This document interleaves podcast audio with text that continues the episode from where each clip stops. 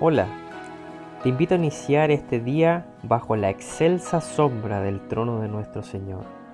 Meditaremos en un versículo de la palabra de Dios, esperando que sea esa lámpara a nuestros pies y esa lumbrera a nuestro camino, y que a la vez seamos animados, esforzados, sostenidos, y sobre todo que veamos y creamos en nuestro amado Dios y Padre Celestial.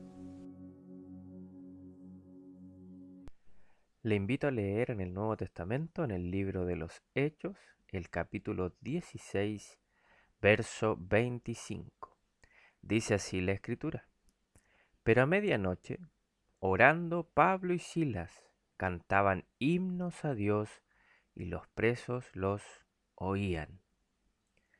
Nunca una situación de oscuridad puede opacar el gozo del corazón de un creyente si bien podemos ver nublado nuestro entorno, jamás eso debe importunar mirar a nuestro Dios y Padre Celestial.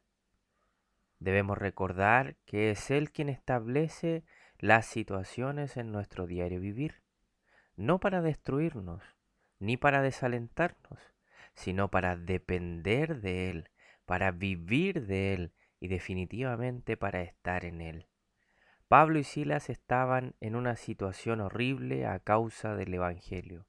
Estaban encarcelados.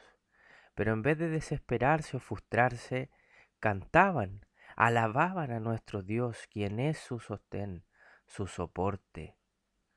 Las situaciones más inhóspitas que pueden estar delante de nosotros solo son para confirmar que nuestro Dios y Padre Celestial está en control de todo y definitivamente a nuestro favor. Nuestro deber es seguir delante de Él, no importa la situación, alabando a nuestro Dios, glorificando su nombre, y Él hará lo que nosotros no podemos, nos sacará milagrosamente de cada situación y podemos disfrutar de su mano poderosa y su favor.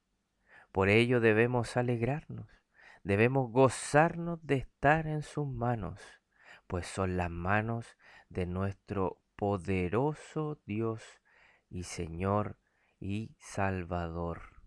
Termino citando el versículo del libro de los Salmos, el capítulo 73, verso 26. Dice así la escritura, mi carne y mi corazón desfallecen, mas la roca de mi corazón y mi porción es Dios para siempre. Que el Señor bendiga su palabra.